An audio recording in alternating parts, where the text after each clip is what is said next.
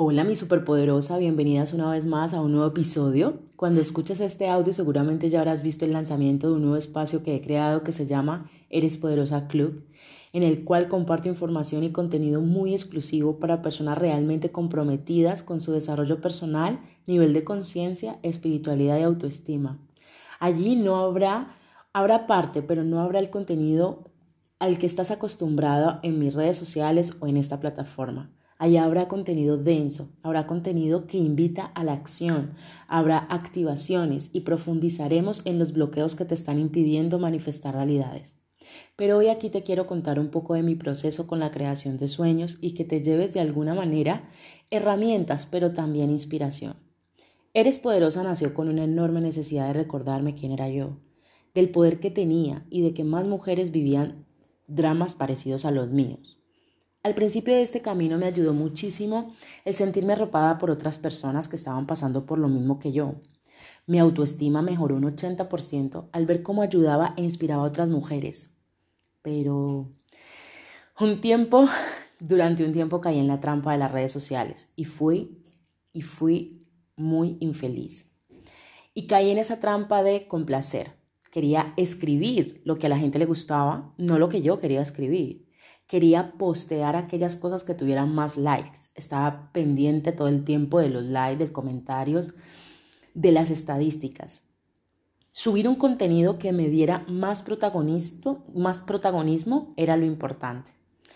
Algo que elevara mi ego. Y ojo, yo no tengo nada en contra del ego. Más adelante hablaremos de esto porque el ego lo hemos como así como, como que castrado un poco, como llevado al odio, a la guerra, pero en realidad yo estoy en parte a favor del ego. Pero hablo del ego que invita a la búsqueda de aprobación. Sí, me sentí muy perdida y vacía por algún tiempo y hoy de verdad, de verdad, de verdad lo agradezco.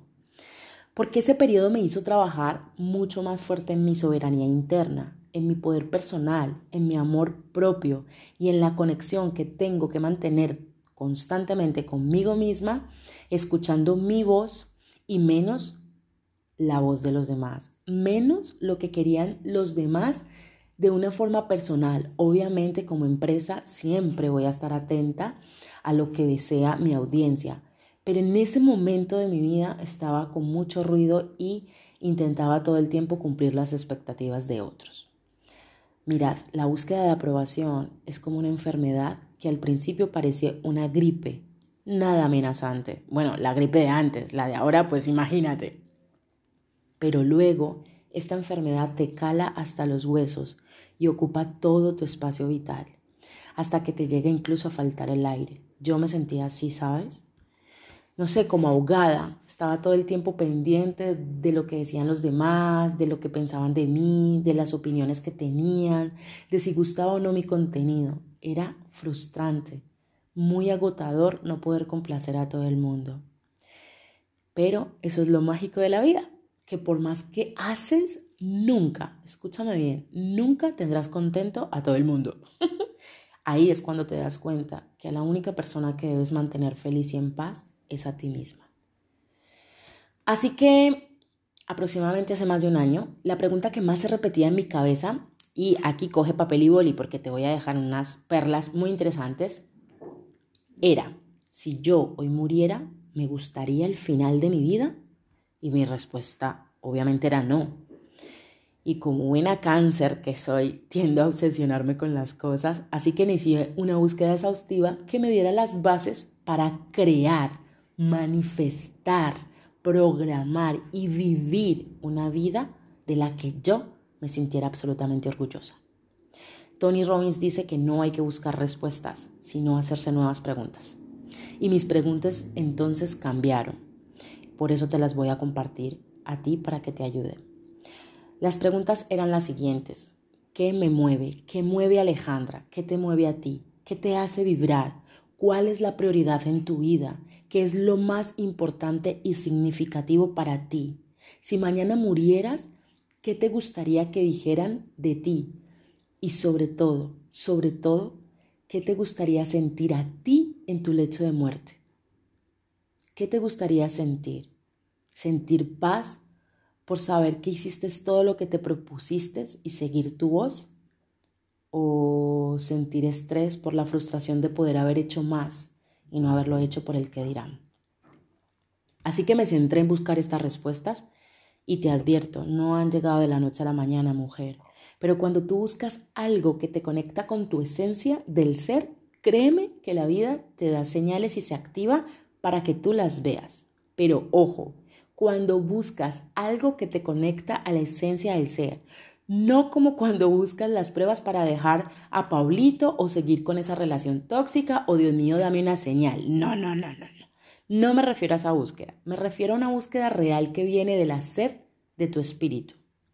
Y como ya os conté en algún momento y os contaré en profundidad más adelante en algún momento porque siempre los temas se hacen como muy largos, me empezaron a suceder cosas que me impulsaron a continuar.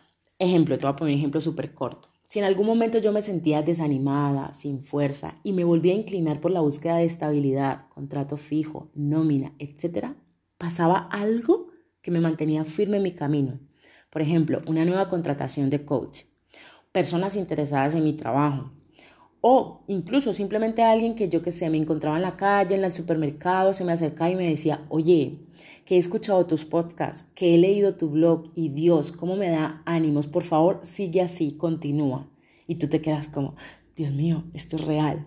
Esos pequeños, pero grandes, grandes gestos hacían que volviera a conectar con mi centro, por lo tanto con mi propósito. Y entonces entendí que yo no tenía un propósito, que el propósito me tenía a mí y que el mismo proyecto por sí solo tenía energía y vida propia.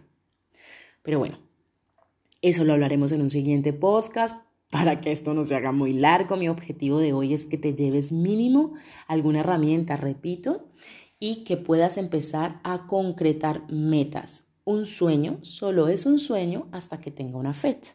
Así que papel y boli. Lo primero es las preguntas que te hice antes. ¿Qué quieres? ¿Qué es importante para ti? ¿Qué te mueve? ¿Qué te hace vibrar? Lo segundo es, ¿qué quieres hacer? Vale. Todo eso ya lo he reunido, esas respuestas que tienes ahí. ¿Qué quieres hacer con eso? El tercer punto es súper clave y por favor presta mucho atención y es, se llama metas estelares. ¿Por qué? Porque todo el mundo habla de que te pongas metas realistas, de que por favor sea realista, de que baja, eh, baja de las nubes, que pises tierra, etc. Y puedes pisar tierra pero soñar en grande. Yo te invito aquí hoy que no lo seas. ¿Por qué? Imagínate que quieres mil dólares. Ponte la meta de tres mil dólares. Si te pones la meta de mil dólares, puede que cumplas esa meta de mil dólares o incluso que te quedes corta, que llegues a 500 o 800.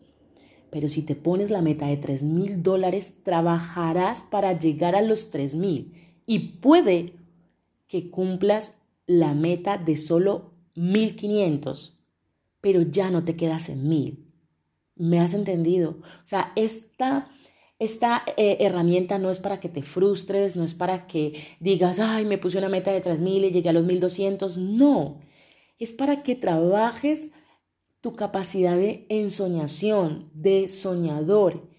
No es para que te frustres, sino para que eleves y calibres, calibres tu capacidad de creación. Ejemplo, veo mucha gente que quiere viajar y preparan el viaje, y se quedan en el viaje mochilero. Bueno, pues vamos a este hostal. No lo digo desde que tú quieras hacer un viaje de mochila, porque está genial, tú irte como a la aventura. Lo digo desde la capacidad de creación de tu viaje. Vamos a este hostal, eh, compartimos este sitio, eh, este hospedaje, este vehículo, etc. Y podemos acampar aquí, etc. Repito, no hablo de la experiencia. Si quieres vivir una experiencia así, o yo la he vivido. Hablo de que prepares tu viaje y prepares tu viaje quedándote en un buen hotel, haciendo un presupuesto de los mejores menús que te vas a comer, de las compras que vas a hacer, porque si limitas ya tu viaje a que sea escaso, así será, y de hecho será mucho más escaso. A eso me refiero. Vale, cuarto punto, observa la meta como un problema. Sí, como un problema. Recuerda que siempre te he dicho que hay problemas tóxicos y problemas que impulsan. Debe ser este un problema de los que impulsa. ¿Qué debes hacer para resolverlo? ¿Cómo puedes conseguir eso? ¿Qué herramientas tienes y cuáles vas a necesitar? ¿Cuál es tu procedimiento a seguir? Recuerda, observa tu meta como un problema. Y cinco, y no menos importante, ponle una fecha. No puedes, dejar, no puedes decir, voy a sacar mi próximo podcast cuando todo esté preparado. No, ¿cuándo vas a sacar ese episodio? ¿Cuándo vas a crear ese blog? Para julio, para primavera, eh, tal fecha lo tengo que entregar. Haz de cuenta que estás en la universidad o en el colegio. ¿Cuándo vas a entregar ese trabajo? Eso es un trabajo. Acuérdate, tienes un problema que tienes que resolver en determinada fecha. Cuando tú le pones una fecha, todo se mueve y tú también te obligas a eh, encaminarte hacia eso. ¿De acuerdo? Así que fecha, observa tu meta como un problema, pon una meta estelar, escribe lo que te mueve y qué quieres hacer con eso. Espero que esto te haya ayudado como siempre. Te amo y te espero en el club de Eres Poderosa para por fin, por fin ver cambios reales y sostenibles en tu vida y sobre todo acompañada por una persona que ha pasado por eso y que tiene unas herramientas muy poderosas para hacerte el camino más llevadero. Gracias por estar aquí.